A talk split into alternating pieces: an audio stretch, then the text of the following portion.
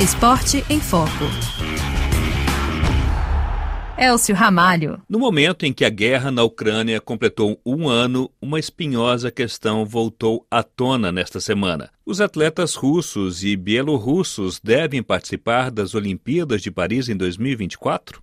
Em um comunicado divulgado na última quarta-feira, o Comitê Olímpico Internacional, o COI, declarou que os Jogos não podem ser fonte de divisão e de exclusão de atletas defendendo assim seu projeto de permitir a participação de russos e bielorrussos nas Olimpíadas de 2024, apesar da invasão da Ucrânia pela Rússia com o apoio da Belarus. Na mensagem, intitulada Guerra na Ucrânia um ano depois, o COI reitera sua solidariedade ao povo ucraniano diante de uma guerra que considera cruel, na qual a dor e o sofrimento vão além da imaginação.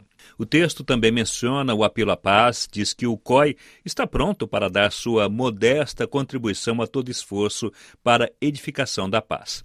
E o comitê ainda lembrou, em fevereiro de 2022, logo após o início da invasão, adotou sanções contra a Rússia e a Belarus, como, por exemplo, a exclusão de atletas e o uso de símbolos desses dois países em eventos esportivos internacionais.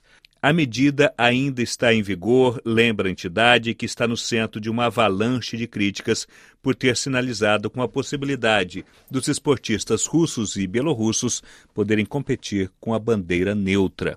Kevin Bernardi, que é um consultor e especialista em Jogos Olímpicos, explica o que é competir com uma bandeira neutra, como defende o COI. É o fato de não ter um hino nacional o fato de não haver uma bandeira nacional, símbolos nacionais no pódio, etc. Não há necessidade disso, mas também pode haver a possibilidade de que os atletas não tenham tomado uma posição a favor do conflito. Acho que seria mais para tranquilizar e mostrar um lado simbólico. No início da semana, um grupo de 30 países, incluindo a França, sede da próxima Olimpíada de Verão, enviou ao COI uma carta pedindo maior esclarecimento sobre os critérios de neutralidade da entidade. O especialista em geopolítica do esporte, Lucas Oban, explicou a pressão que está sendo exercida sobre o COI. O problema para o COI hoje é que, exatamente há cerca de um ano, o COI saiu de sua posição apolítica, tomou uma postura política contra a Rússia e hoje o COI está finalmente tentando se despolitizar novamente. No entanto, vemos que é tarde demais. Finalmente ficou claro para todos que o esporte é de fato político e que o COI toma decisões políticas. Vozes de peso se somam às críticas contra o Comitê Olímpico, como a do prefeito de Kiev, Vitalo Klitschko, ex-campeão olímpico de boxe, ele estima que não se pode ficar neutro diante de tantas mortes nesta guerra. Já a prefeita de Paris, Anne Hidalgo, em entrevista à rádio francesa France Info há algumas semanas, também mostrou toda sua oposição a essa ideia ventilada pelo COI de autorizar atletas russos competirem com bandeira neutra.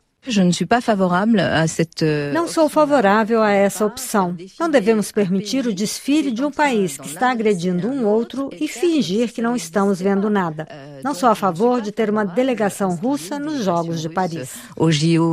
Euh, de Paris. E questionada se o Comitê Olímpico permitir mesmo a vinda dos russos e belorussos a Paris em 2024, ela retrucou. Eh Neste caso, não estarei de acordo e vou me posicionar, mas ainda ainda temos tempo pela frente antes de decidir. Hum. O governo da Rússia já sinalizou: se o país for impedido de participar de competições como os Jogos Olímpicos, vai recorrer ao Tribunal Arbitral do Esporte. Já o presidente da Ucrânia, Volodymyr Zelensky, já assinou com a possibilidade de boicotar Paris 2024 caso atletas russos e bielorrussos possam participar das competições. O presidente do COI, Thomas Bach, inclusive pediu que o líder ucraniano retire essa ameaça. Os desdobramentos da guerra é que deverão definir as decisões a serem tomadas, o que pode demorar, claro, semanas ou até meses, mas enquanto isso, os diferentes protagonistas vão continuar exercendo pressão uns contra os outros, lembra o especialista em geopolítica Lucas Oban.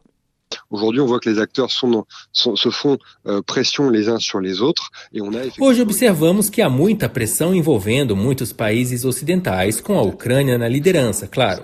Por outro lado, temos o COI, que está tentando encontrar uma solução para respeitar sua posição apolítica original, evitando um boicote da Ucrânia.